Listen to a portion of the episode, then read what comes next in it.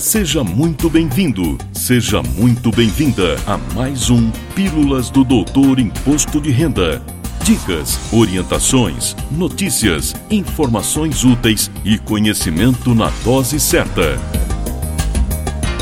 Com vocês, o professor Walter Kopp. Olá, vamos falar de imposto de renda. E neste episódio volto a fazer um perguntas que não querem calar. Conforme disse na própria descrição do episódio, o que não faltam são perguntas vindas especialmente da nossa atuação na área de consultoria. E aqui a dificuldade é escolher as perguntas que possam ser úteis para o maior número de pessoas. Espero que eu tenha acertado nas escolhas e que as respostas sejam úteis a você, estimada ouvinte, estimado ouvinte. E a primeira pergunta que respondo é: permuta de imóveis sem torna é isenta de imposto de renda? Ou seja, não paga ganho de capital? A resposta é não.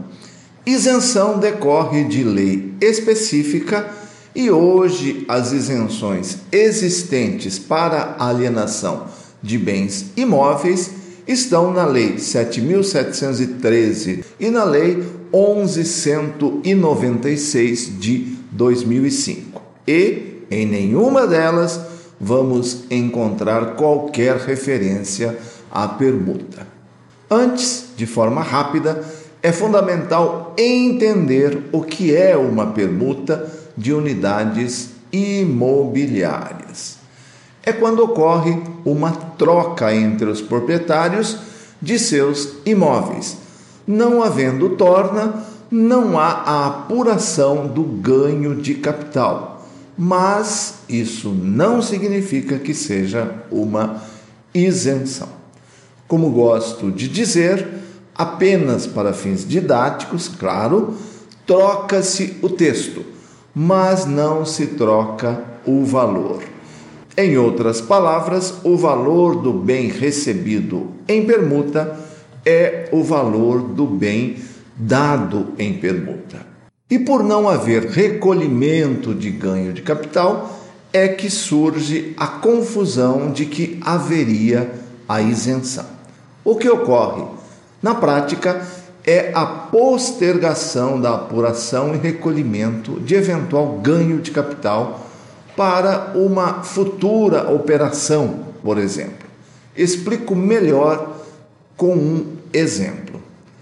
Imagine que dois contribuintes decidem fazer uma permuta entre suas casas, que na declaração de A está lançado por 500 mil reais e na declaração de B está lançado por 700 mil reais, sem existência de torna, claro.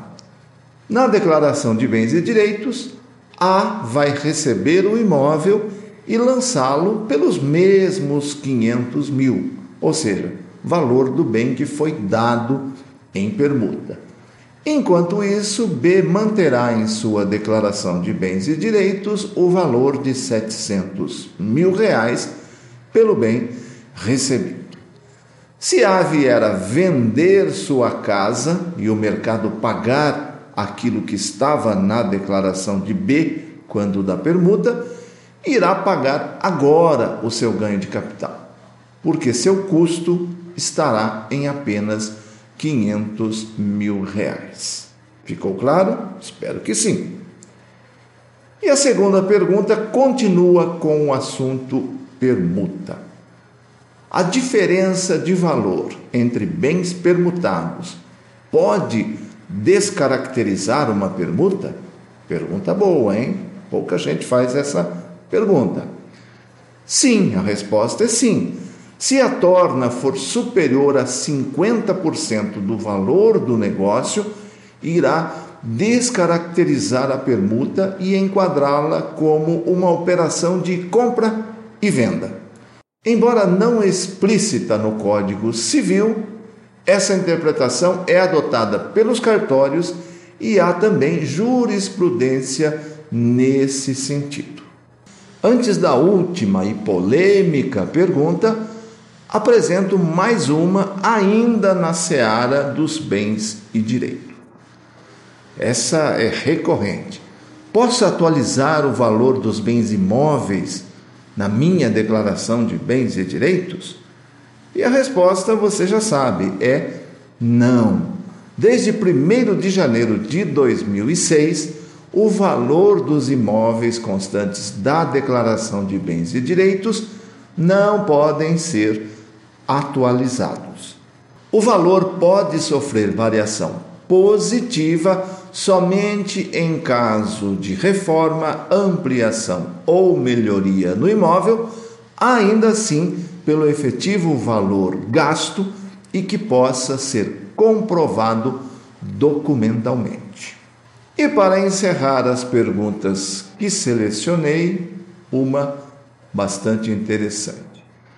Qual é o efeito de se perder o prazo de uma impugnação de malha da pessoa física, por exemplo? Boa pergunta, hein? Estamos falando do processo administrativo fiscal de que trata o artigo 70235 lá de 6 de março de 72. A apresentação tempestiva do recurso da impugnação instaura o litígio, a discussão administrativa e suspende a exigibilidade do crédito tributário. Desta forma, a apresentação de uma impugnação fora do prazo, na prática, faz com que o fisco não tome conhecimento do recurso.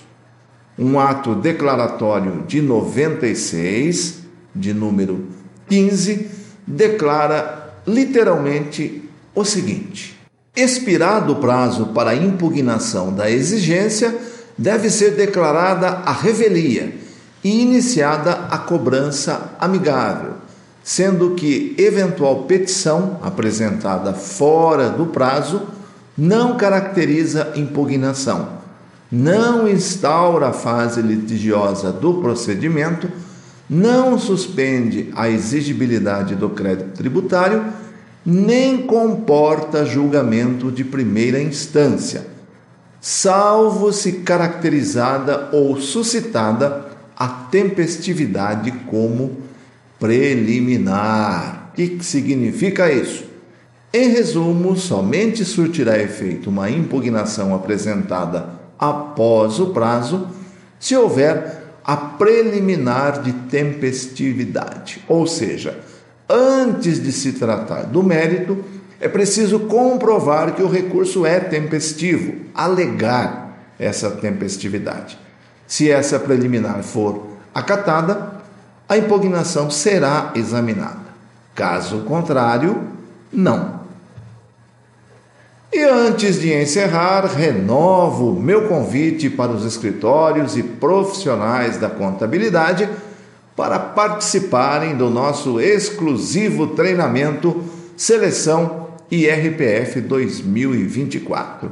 Mais de oito horas de aulas ao vivo, online, comigo, com foco prático no imposto de renda da pessoa física para deixar seu time, ou melhor, a sua seleção sempre pronta para o melhor atendimento à sua clientela. Começa na próxima terça-feira, dia 12 de setembro. E atenção, as vagas são limitadas. É só acessar o link que aparece aí na sua tela ou ler com o seu celular o QR Code que está aparecendo. Se você está acompanhando pelo seu agregador favorito, na descrição do episódio está o link para você saber mais e garantir a sua vaga. E por hoje é só, agradecendo mais uma vez a sua preciosa audiência e prometendo voltar na próxima semana com mais um assunto relevante preparado especialmente para você. Valeu! Na próxima semana tem mais Pílulas do Doutor Imposto de Renda. Obrigado por ter ficado conosco.